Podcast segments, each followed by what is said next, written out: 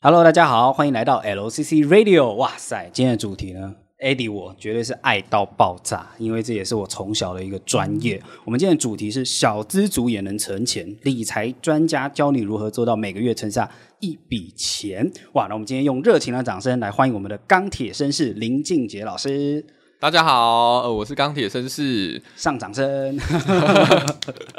自己上效果这样。对对对， OK，对，那其实因为我我目前其实因为我过往经历其实都在金融业啦，我在金融业待了十年，哇那其实是最近这两年开始转型做所谓的独立理财顾问。是那这个独立理财顾问，坦白讲，在台湾是一个比较新的职业跟概念，我相信很多人一定是很陌生，说独立理财顾问那在干嘛？其实这个在美美国算蛮成熟的。那这个我们主要提供的服务就是理财规划，而不是卖特定的商品。这个理财规划，我们呃，除了我们一般了解的所谓记账啊、嗯收支，然后包含帮你评估，比方说你的月收入、进账，然后你要怎么分配账户，它呃，因为毕竟是很专业的一种理财。对对，就像您提了，台湾人有些人哎，可能觉得是比较新的概念，或还比较模糊。不知道您可以是更更具体的分享说，哎，您在做是具体是哪有哪些方面？ OK，那就以我自己本身拥有这个国际的证照来举例好了，因为我本身其实因为为了这个，我其实有另外去考一个 CFP 的国际证照。是那这个证照其实目前目前在台湾大致上大约全台湾大约三千人左右，有这样的证照。那这个证照我们专业养成其实基本上就有分基础的五大区块，第一个就是整个通盘理财规划的一个概念，嗯，那第二个其实就有点像是风险管理。那刚刚基础的理财概观念就是，就跟你提到可能一些一般我们所谓的记账啊、收支管理这些范畴。对，好，那第二个就是风险管理，也就是说，我们当我们真人被人一辈子，其实人生其实就跟投资一样，一定起起伏伏的，然后会有一些意外啊风险什么的各方面的。那这些风险也会进而进一步影响到我们的生活跟财务，对，太所以重要风了。险管理也会在整体财务里面的是占有一个很重要一环。对，那第三，那第再来接下来第三块的部分就是谈到一些跟员工福利和退休规划有关的。哦，OK，对，所以我们也还要知道说一些政府的退休金制度，因为如果政府的退休金不够，那我们要自己准备，那可以，那我们再如何去协助去规划？像终身规划这样。对对对，这个规划一定是全生涯一个终身的。对对，我们都我我都简单，我都会说，所谓理财规划就是从出生到往生啊。对，对，就是这样。 对，然后第四块就是投资学，因为我们还是要透过投资嘛，尤其这个年代，坦白讲利率这么低，不投资要完成自己的人生目标，坦白讲那个真的很难。没错，对，除非说你另外要用赌博或买乐透，那但是另当别论。好， 不然原则上一定要投资，但是投资到底要怎么投资，然后工具这么多，要怎么选？对，正确的观念和方法。对对，那这些就是第第四个部分。那最后一个部分就是，好，那我累积一辈子的财富，我可能要想要把这些财富留给下一代啦，或什么，哦那就遗产谈到税财富传承的，谈到一些税务的规划等等。所以这些全部涵盖起来，就叫做完整的理财规划。你会发现，那其实很广，有范围等于没范围。呃，包含像是可能，比方说，在中国的有些朋友，他钱要出来比较困难，或者是各国资金的往来，要如何把钱移往各个国外，有时候对这也是理财的对范畴之一。对，没错，没错。虽没然错说它是比较少人会遇到，但是对某些人来说，这又很重要。对对对，所以我们也会很需要一些这样子跨国性的资源，包含比如说我们也会需要像像现在会计师事务所也会有成立家族办公室，他们也在处理一些这种跨国性的问呃的家族投资基金需求啊，对或者是说像呃，刚刚其实前面有跟主持人们聊到，就是我自己本身因为 CFP 的关系，有参加一个协会嘛，理财促进会一个协会。那这个协会其实里面也是一样，就是它有各地的 CFP，比如说有在香港职业的，有在中国职业的，对，然后有在台湾的什么等等。那我们就会有一些这种跨国性的一些国际性的资源，嗯，因为各个国家毕竟他们的税税务啊、法律不太一样嘛，是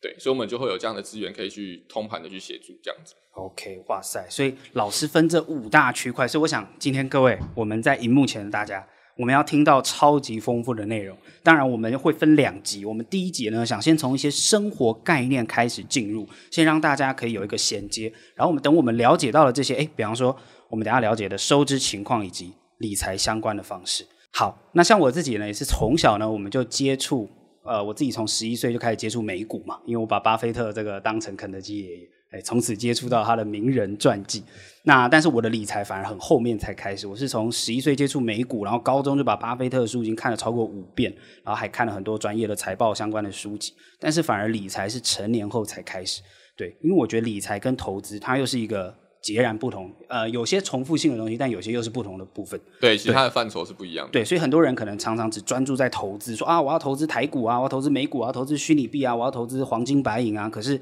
专注在投资，却忽略了其实理财可能才是最基础的东西，我们应该先从那边打好我们的根基。因为现在社会上其实，呃我觉得大家会有一个迷失跟观念，就是会觉得好像我只要赚够多的钱就可以解决一切，但其对实赚钱只是其中一部分，对懂不懂得怎么用钱，那才是关键。对，就像我其实，在我们开始录制之前，我才分享到我们有一个长辈，他就被诈骗了五百万，但其实他很会赚钱，可是为什么会被诈骗五百万？因为他没有在理财的所谓老师刚刚提到风险防范的部分。对，无论是诈骗的手法啦，或者是所谓的相关的税制，其实都会影响我们一生很大的财务部分。所以，对，尤其是很会赚钱的，我会发现他更会轻忽风险，没错，因为他觉得他很会赚啊，赔了我再赚就好了，很快。对，那就变川普了， 要付两次，要因为中间复复数的复，我那个有时候搞我我还没有去特别研究，那搞不好是技术性破 财不一定。他第一次可能真破，后面两两次是技术性破。哎，对啊我看他传记的套路感觉是这样。哦，哇，你还要特别去看传记耶，有有有，川普传记还在我的书桌后面。 厉害。好，那我想问老师的第一个问题就是，老师能不能跟我们分享一下您刚出社会的时候，一开始的，比方说收支情况，以及您个人的理财方式？我具体来说，就比方您有没有设定什么目标或预算这样？ OK，好，呃，我想我在我把时间往前拉一点点，从大我大学四年级的时候，那时候开始分享好了。哦其实那个时候刚开始，因为第一个我其实因为台湾坦白讲没有正统的财商教育，嗯，从小学从你看从学校教育全部都没有教嘛，我一直觉得是民主社会要掌控人民的话， 哎哎哎，比较黑暗面，我觉得是不能教这个东西。哦因为当你教了让人们突破阶层、轻易突破的话，他们就会掌握资源跟能力。我一直觉得独裁的地方可能是直接管理人民，可是民主可以透过货币政策来控制人民，比方说控透过每年调整通货膨胀、印钞票造成通货膨胀，那你的薪水跟通货膨胀几乎是等值成长，包含银行定存，就会发现你就算出社会，我那时候呃以前我计算过，在你六十五岁毕业前，你必须要不是毕业 了，六十五岁退休前，对你要有十二万八千台币的收入，才能等于现在的两万五或两万八。这是哦依照过去台湾或美国五十年的通货膨胀率来说，那十二万呢、一个公司有几个人有十二万在拿退休了就？嗯嗯嗯，所以我一直觉得中产永远只会保持中产，而且就是只多一点点钱的概念，啊按、你就会被。我觉得黑暗面的话，就是我觉得会被掌握的很好。嗯感觉你应该有看过类似比如说货币战争之类那种书啊这籍。个这个还是必 看的，对对对，货币学我也花了很多时间看。各种书 OK，了解了解。那你应该个人该不会也蛮喜欢区块链跟虚拟货币吧？虚有有比特币从八千买到三万，然后从四万卖到七万之间都有出脱。了解，因为它就是那个嘛，去中心化，因为它就是对你那时候据说啦，会发展出这个就是对于现在资本主义一些金本位各方面资本主义这些东西，就是嗯就像你讲的嘛，他觉得有些那些黑暗面，所以他应该要去中心化，去掉这些东西。对啊，强烈推荐《比特币标准》这本 书，今天有提供书单。了解。对，那回到其实我们刚刚问我的这 个问老师题、大啊，四的时候，对，其实一开始因为我讲的就是没有没有财商教育，对所以一开始我其实我我也什么都不懂。然后那时候大四课就是呢，我我个人没有那么爱念书啦。好，这是这是另外一块， 好好像在教人家不要念书一样。就大四学哎谦分，虚了，谦虚。大四学分比较少，对，那时间比较多，所以我就出去打工了嘛。然后那时候大四那时候开始打工，就开始有自己的薪水跟收入。那那个时候其实，而且一个月大概也可以存个快一万，很多哎、因为我那时候在餐饮业工作，那还有公餐嘛，所以工作一整天，然后又包哦餐，所以我一整天其实也花不到什么钱。然后下班，呃，下对下班就回到学校宿舍。我很多现在二就十这样几岁年轻的朋友，一个月存五千就差不多了。所以哦老师，你大四就存一万，这个果然人中龙凤，一开始就没不没一没样没没没，没没那只是刚好啦，因为就是第一个去住学校宿舍很便宜啊，不是不是外面租嘛。对，然后后又包再餐啊工作一天又不含餐，因为他如果我工作一天是含两餐的啊、那我就等于我一整天都对啊，一个月餐费其实有时候要六千到九千呢。对，所以其实我我就还好啦，而且工作累了你也不会另外还有什么休闲，所以坦白讲，就整体其实就花费就很少。是，所以相对就是，哎、我而且他们有时候就是因为工读嘛，那有些工读生临时请假，他就打电话问说啊，你今天能不能临时能不能上班？我说哎、没事，好，我就去。 所以我根本也没有花到什么钱，讲真的。所以那时候大四那时候其实对一个月大概可以存差不多接近差不多一万块左右。然后那个时候就是过年前，就朋友就说，哎、走，我们去澳门。然后就去了一趟澳门，我就把所有存款花完。 嗯合理，非常合理。我曾经在赌场连输好像七次吧，每呃两六次到哎七次，，但是我去澳门完全没有赌，每赌还花光。啊，因为都在 shopping。哦，好， 对，也我昨天简单分享一下，因为为什么会 shopping？那个我想去澳门，就连男生这种不爱 shopping 的也会疯掉。真的假的？因为像如果你有去过澳门，你有去那些威尼斯人赌场，OK，好，他们威尼斯的那些饭店、酒店，他们是讲一楼大厅，我看过他老板的传记，但没去过。哦， 好他们一楼大厅就是像，他们一楼大厅就会有赌场，你可以轻松的直接穿过赌场，无所谓的。 OK，然后楼上就是逛街 shopping mall。好，那他们澳哦因为过年前圣诞节他们都有大折扣，对，他们折扣是方式是这样，比如说你一件衣服，你可能打折个呃，可能 maybe 四折五折哦，真的是四折五折那种，就是打对折甚至更低。然后呢，他旁边在贴，你买满三件，我再打你七折，你觉得会不会疯掉？ 先已经给你四五折，然后你只要三件，又全部都七折。对，而且你那边因为港澳就没有关税，这所么会啊以进口品牌它原本的标价就已经比台湾便宜了。哎，奢侈品也是吗？比方说我要买 Gucci、买 LV，也比也台会湾啊便宜。也会也会也会比较便宜一点啊，可以但我去那时候买没有有钱到去逛那一些哦奢侈品，哦，对了对了，对，但是你光一些 CK 啊什么那些服饰品牌，你就会发现哇，它原本标价就已经比台湾便宜了，然后那个折扣又比台湾多， 你就整个就、哎现在不买，什么时候买？ 就有一种就是好，我明年一整年衣服就靠这几天了， 对的那种概念。所以我后来发现我根本没时间去赌、欸，所以老师，你那时候就把钱都花光了，那那接下来呢？所以那时候我才第一次意识到，哦，好像有存钱跟理财这件事情好像有点重要。好，收支开始注意了。对，因为我觉得，哎、这样我就一趟回来就什么都归零，我要再重新开始。我们现在很多人都是结个婚就全部的钱就归零，或者是买个什么车就全没了。对对对对对对对对，所以其实其实主持人你有讲到一个重点，因为有些人都说啊，完整的理财规划到底什么时候要找你？啊，后来我就嗯，好，我想想，我就归纳了有五个时间点，一定要一定要来找我。嗯第一个就是你家里有新成员出来，就是新什么出来？新成员、哦就是你家里有 baby 新的小朋友婴儿出来，因为那个婴儿一出来，你那个开销各项花费就不一样。我有个朋友已经被追到追着跑，他再也没有任何闲钱可以投资了，对，好，那这是第一个。那第二个就是你要结婚的时候，五十万、一百万喷。对，还有就是因为因为你又是跟夫妻两个，你就要开始讨论彼此之间的价值观啊、财务面啊什么的。啊、对，那第三个就是如果要买房子，买车可能稍微还好，但买房子绝对是一个 很最大重。大的投资了。对对对，那第四个就是啊，万一哪天真的不对盘了要离婚的时啊候， 哎、这个又是一个财务面，又是一个 很大的。那不是应该事前更早以前可能就 可是台湾其实不流行写婚前协议，也是了。对，那台湾大部分都是呃遇到才来谈离婚协议。哦，那像我这种，我我我可能蛮理性的人，我就觉得啊，没有啊，这个对，所以上礼拜我跟一个律师聊到，他说他其实也在开始在推婚前协议这件事情，其实事前先谈好是比较好的。对，那最后一个时间点就是真的要人生毕业的时候。 OK，从出生到往生。对，所以这五个五大时间点就真的是你这你的财务一定会产生一个很大的不同跟反转。对，光一个遗产税，我就听过一个长辈就讲，要是之前怎么怎么处理，可能就可以差两百万之类的。对，或者是其实每年台湾，我发现，诶，台湾现在每年记者都会追踪一个统计，就政府有一个统计，就是他们每年那个，比如说地震地震呃那个叫什么就是处理土地相关。对对对，他们他们常常会去做一个统计，就是说每年就是没有人继承的晾在那面土地啊，那个市值都是几百亿在算的，啊然后那个建物面积加起来都是好，我记得好像什么破，好像几十栋还是破百栋的那个一零一，你说完全没有后代继承吗？对，那它几个原因，第一个就是因为一开始没规划，对，所以后面兄弟姐妹瞧不拢。啊，你大家讲台湾的继承就是这样嘛，如果其中几个不愿意出来签名，就是就是就是卡在那。当然，现在开始法律有在修法，特有留一份些方式可以去避免这种事情啊。因为有时候就是你遗产真的要做一些继承分割的时候，你只要有一个独栏就是不签名，就是大家就是就是卡在那里。嗯，那或者现在很多就是后后代子孙其实都会往国外发展嘛，念书嘛，或者留在国外发展啊，找不到可能找不到人啊，或者说我为了一栋房子我要回回回台湾一次，他也懒得回来什么的，就是因为你一开始前面没有在做一些这种遗产规划，导致后面大家就是吵架啦或谈不拢啊，那什么的就北宋，那大家就干脆就晾在那。我每次看到这种统计，我说哇，这个分个百分之一或千分之一给我 就好了，不 多，分看看分分一点点根给我，这样就可以了。看看那个星宇航空最近不是很夯吗？哦，不管是股票还是飞机都很夯。对啊然后他们兄弟就是在争产，因为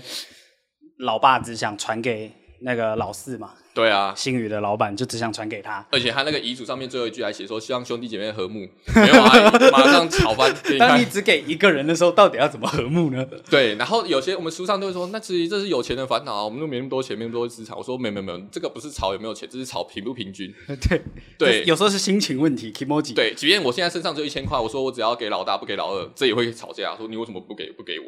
所以重点是在吵这个公平性，不是在吵那个金额到底我大以不多前多。印象很深是，反正没有传说中什么英国研究嘛，然后就有人做一种研一个实地的研究在街头上，然后他就是免费送一个路人一千块，跟另一个路人只有两百块，你只要对来到这个摊位前就给你钱。对但是两个人要同时，然后最后要做一个选择，就是只要有一个人选择不拿钱，两个人就不能拿钱。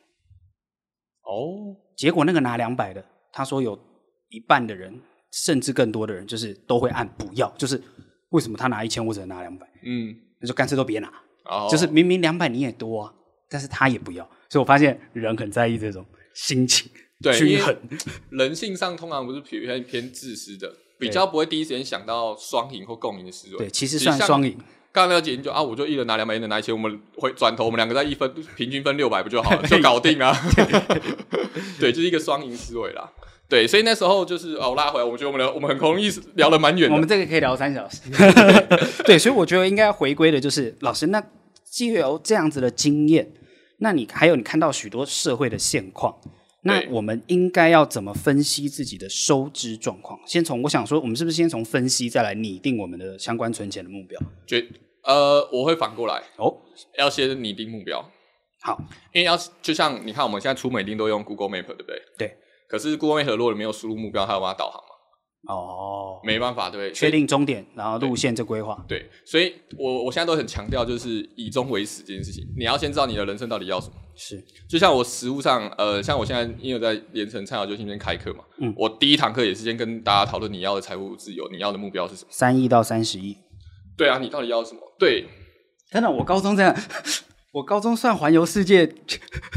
就就一个人就要两千五百万了，我还要太空旅行八百万，因为每个人都觉得财务自由很难啊，但我会说，看其实看你的目标啊，没错， 你的财务自由如果一个月只要五万，跟你一个月要五亿，那个难度绝对不一样。一个月五亿，对啊，可是每个人都只是以为很难，但实际上其实跟你的目标有关。没错，对，所以我觉得第一件事情还是要先认识自己，到认识你自己到底要什么，你到底要哪些目标。传统大家都会讲五子登科嘛，可是我会先问一句为什么，凭什么？对啊，对啊，你先认清楚你到底每个，所以呃，我在实务上，我在帮协助他们列目标的时候，我都会说，我都会再加问一件事情是：这个目标对你而言的人生意义跟价值是什么？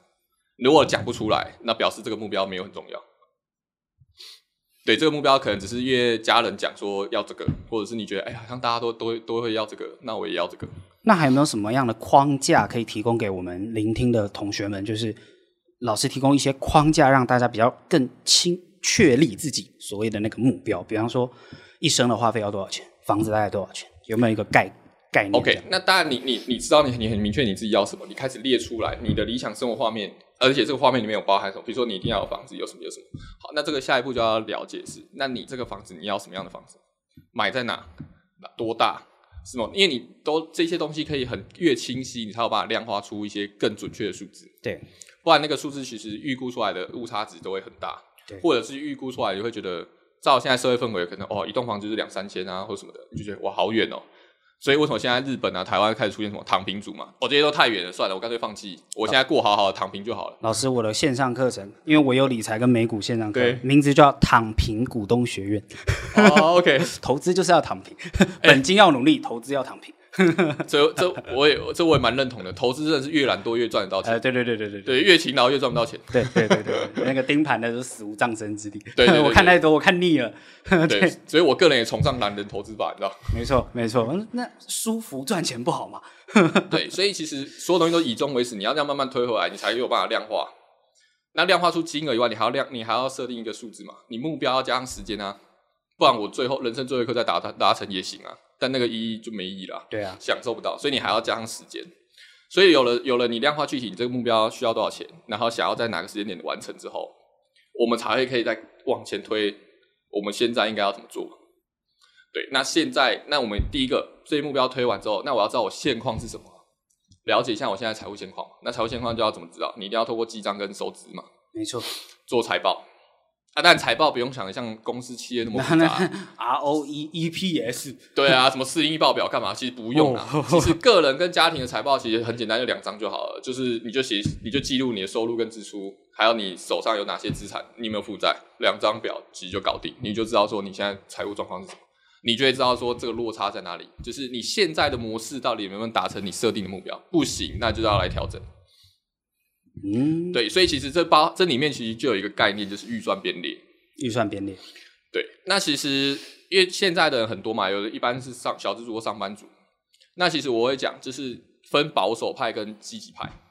保守派就是量入为出，所以量入为出就是你看你现在每个月赚多少钱，来决定我手上就是筹码就这些了，那我要怎么善用我这些筹码，把这些筹码效益最大化，这是一个。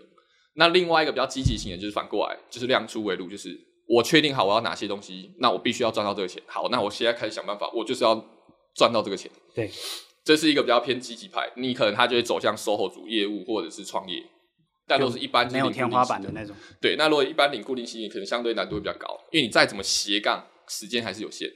没错，而且你就只能随着年资慢慢调上去，那个速度都是完全可预测的，呃，对，那但斜杠有一些技巧啦，这个后面我们如果有聊到再可以再聊。没问题。对，大概会是这样。那老师报，我个人想加问一题，就是，嗯，我很多身边的朋友会跟我说两三千万才够，但就像我自己，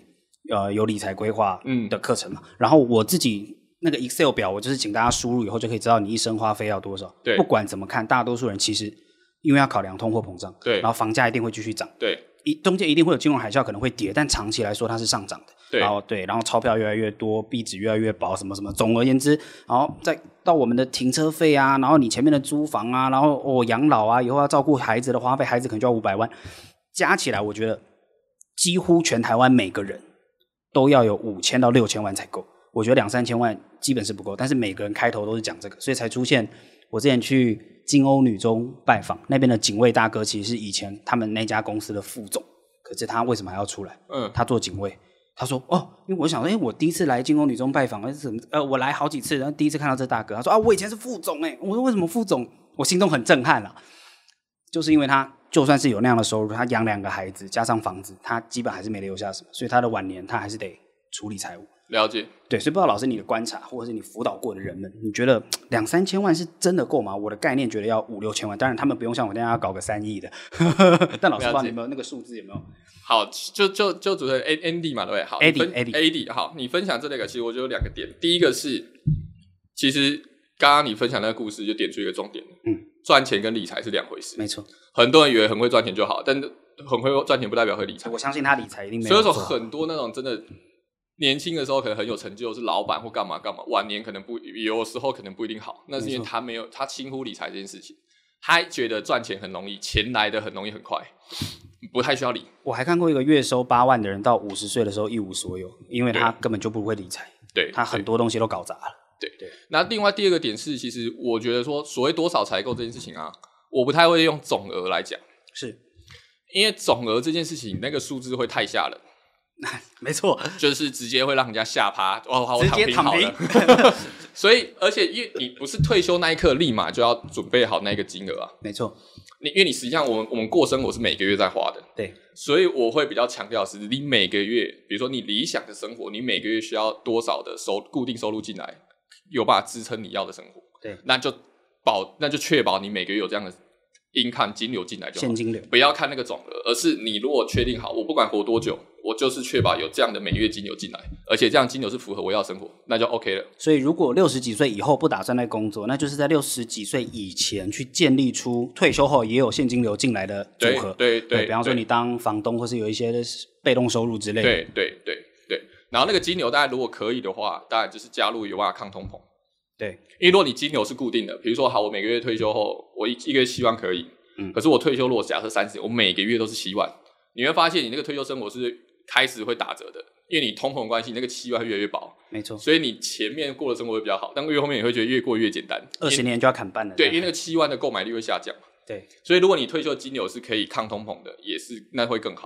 ，OK，但我要讲的是，其实去追那个每月需要多少金流，那个数字相对会亲民很多。也就是老师我们刚刚聊到的，了解分析自己的收支状况。对，对，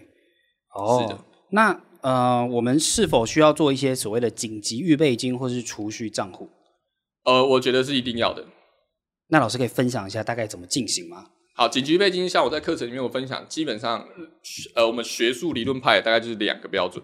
但实物面我会觉得说，除了这两个标准以外，就是看个人。好，那这两个标准，第一个低标最低最低标准是你六个月的必要生活费，啊，我也是这样规划，六个月。对，而且是大家会下一个疑问是，那必要什么？哪些算必要生活费？就是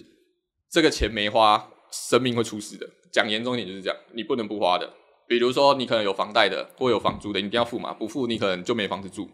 之类，这种就叫必要性。啊，什么叫不是必要性？比方说一些娱乐开销啊，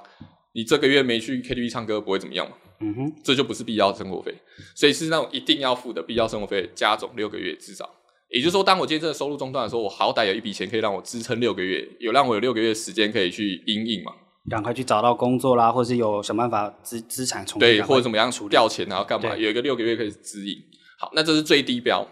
那比较我会觉得比较安全一点的标准是六个月的收入，哦，六个月的 income。哇，可是对很多人来说非常困难呢，当然不是一开始马上立即要准备出这笔钱嘛，你可以每个月慢慢慢慢存，慢慢存嘛，但是把它留下来，对大家要有一重点个是保底的一个要留一个个水位，对，有一个保底在那边。因为六个月收入其实换算必要生活费，我们通常你大概可以撑一年了、啊对对，大概可以撑一年。对，那这是实物上大概我们基本的两个标准，但实物呃，我还在讲说第三个标准是看你个人的安全感。你觉得那个紧急备金有多到达什么样的金额？你觉得你这你会有安全感，你比较睡得着，比较不会焦虑或干嘛？那你就是存到那个金额。嗯。对，所以又跟每个人的安全感的那个关系是有有关系的。对，我都觉得要月收十万、二十万，我比较安全 感。对，这就是看每个人、啊。 对，因为这跟每个人的安全感，然后金钱观都是有关系的。对，那但是这个警局边一定需要，因为它的目的是，比如说，如果你今天有在做投资的，如果你没有任何警局背景，假设你今天突有突发状况需要钱，你要么跟旁边的人借，你要么就是要变卖你投资的资产。 那我觉得那是非常糟糕的情况。可是，对，千万不要投资的东西，千万不要在被迫的情况下对卖。对，对，因为那时候你有可能时机点不好或干嘛，可是嗯会双输。对，但是你的生命更紧急，你对势必要牺牲。所以紧急预备金的概念是在保护你其他的资产用的，没错，所以紧急预备金是一定要的。啊、我就遇过一个长辈，他就是因为没有紧急预备金，嗯他就只差几个月，但他钱真的那个时候就不够了。就是我刚刚说到那月收八万的长辈，他最后的选择是他在桃园青浦一千两百万买的房子，用八百万卖掉。哇，你知道房价长期是涨得不知道多夸张，他竟然还可以直接砍掉四百万卖掉，因为他没有预备紧急预备金，他他那几个月的钱就是没有办法。对啊，但是他手头上，因为他没有股票，他是就是房房子而已，所以他就选择处理房子，而且赶快卖掉为优先。于是对方就有权利跟他杀价杀到底嘛。对啊，然后最后他你看他亏四百万出场，对啊，所以他就是一个完全不会理财的人。对啊，所以内内行的他们都会找专门去找那种屋主急着卖的那种， 对，因为就可以砍很久。等着急卖跳楼大拍卖了。对对对对对对那所以我就对老师讲的这个哇，真的深深的有感。好，那我们刚刚聊到了这么丰富的东西，我们也设立了目标。不过有一个很现实的问题，我也是想帮大家请教老师，就是说，如果因为尤其现在台湾经济环境，或者全球可能都也差不多，然后二十几岁年轻人、三十几岁的人，我们常常遇到一个问题，就是 income 我们的收入就啊，如果真的很少怎么办？比方说，我真的就两万多，然后我扣一扣扣一扣，哎，我其实我也算省啊，我也有记账啊，可是到最后我发现我几乎留不下什么钱，那我怎么来理财？变成我根本没有财来理，这样子不知道老师有没有什么 paper 或方法能够提供我们，比方说增加收入啊之类的。哦，OK，A D 其实也提到一个重点哦，其实理财到最后啊，我们会发现其实有时候就是收入问题了。嗯，因为它真的全部都必要性开销扣完就啊，就真的没剩什么钱。对，那就回头就是收入的问题了。那现在其实我觉得现在现在坦白讲，这要要赚钱的管道真的比以前多很多啦。没错，对，那现在其实我觉得看，我觉得可以回到，比如说你有主业以外，你说哎，如果你要副业兼差啊，或者是斜杠，现在也很流行斜杠嘛。那这个斜杠，我会觉得有几个重点，第一个是可以找找有你有兴趣的，第二个是我觉得关键点还是在意后面的累积。什么叫后面的累积？比方说你的副业斜杠能不能跟你的主业其实是有一点点关系的。第一个，你要付入付出的时间成本也会比较少。第二个，你会有一些实物上的一些累积，因为你你那个履历也会比较漂亮。如果说你今天做两个完全不相干的工作，其实那个履历是不能加成累积的。对，对，所以如果说你今天是有一些可以有一些相关的话，那我觉得你这个斜杠跟主业加起来会有一些加成的效果。没错，而且我有一谈一个观念哦、其实因为这个可能在 p a c k a g e 我可能尽可能讲让大家听清楚，就是如果说你今天主业花八小时，你再另外花一个八小时，另外再去兼差一份工作，好，那赚两份收入，对不对？可是我觉得那是一个最可惜的斜杠方式。如果你今天是，比如说你八小时做一个主业，然后比如说好赚两万两万八好了，但如果说你今天的斜杠是跟你的主业或者你原本的兴趣跟技能是有关系的，你可能只要花四小时一一半的时间，但是你一样可以产生可能接近两万块的收入，也就是说你的时间不用一比一的花。比如说你八小时换两万八，你就你花另外一个八小时兼差再赚另外一个两万八，嗯，可是如果说你今天你的斜杠，或者是你跟你的技能、跟你的主业是有一些关系的，你有可能时间只要花一半，但你可以产生出来回来回报效益，其实是差不多一样的。因为它是有一定的这个重叠性跟衔接性，对我举，我直接拿我个人举例好了。好比方说我现在我现在就是我专做的主业专业就是财务面、财务规划这一块嘛。是那我财务规划方式有什么？第一个就是我可能可以咨询收费，那我可能可以帮个他们做完整的规划，然后出报告书，那整完整规划也是一个收费。对。那或然后呢，或者是说，哎，我可以帮他简单做一些整理报表啊，或什么等等，然后帮他去解决一些单点的问题，这可能也是一个收费。对，好，但同样都在做财务，对不对？但我可以再增加什么？比如说，我现在有在写部落格文章，没错。那我也在写财务专业的嘛，所以我全部的累积是都在财务专业上。然后导呢，导出不一样，但是内内在是一致。对我输出的平台都不一样，但我全部的累积其实都是专业，都是在财务面上。我可能写部落格，然后我可能开线上课，然后呢，我可能经营粉砖或什么，我全部的累积都在财务专业上，所以你不太需要跟花另外时间去学别的技能跟专业。但是你透过不同的平的平台曝光，但是你文章写到累积到后面，有没有可能接业配？你有没有可能有一些收入进来？对广告然后哦可能线上要课也是一个收入嘛？没错，对，但是我全部都在财务这个专业上而已，所以我其实我时间成本不用付出很多，但我的收入来源是多的，然后加总起来，那我收入及 income 就会拉高。所以就类似剪辑师在公司里面做，可能他做一些平面设计，他或做一些影片剪辑，但他其实私下回去，他就可以再多接一些额外的案子，或是延伸出去的一等些等啊微微调变化的副对业。啊，或者是我早期在做金融业业务的时候，我其实有想过一件事哦，就是因为反正我都骑摩托车、穿西装在外面跑，对不对？对那有时候难免遇到客户改约啊、干嘛的，我想说，哎，那我在摩托车上面干脆放一个 f o o Panda 的箱子或 Uber Eats 的箱子这样。顺路来几哎，单，如果下个月改了，我突然有两个小时的空档，啊，不然我去跑跑几单外送好了，顺便这样。这就对了。啊反正我都在外面跑了嘛。对，这是叫就顺便，那你可以产生其他的收入，可是你的时间成本其实没有多花。就类似，如果你现在工作，其实每天都要开车，你要开车去工作，或者是出差，你常要开车，那你干脆顺便开个 Uber 接几单，对，就是那个思维逻辑，就是你有没有办法一鱼多吃，这是很重要的。一鱼多吃，赞。对啊，哎，压都可以一压三吃了。我们的一个技能，我们的一个专业，我们也可以去把它在三个方面去把它输出，对，然后我们对就可以因此这样增加收入，然后我们就有比较好的 income，而比较好的 income 可以让我们的理财理得更顺，也更容易。对啊。如果说有些人会说，那但是我其实没有，我真的没有什么专业技能养成啊，或什么的，我真的不知道可以怎么做，只能真单纯卖时间，那也 OK。那你可能有个主业以外，那你副业可能 maybe，因为像现在其实有很多 APP 就是会有那种临时派遣工，他们会在 A P P 里面找那种临时派遣工，像现在其实台湾也蛮多的，比方说像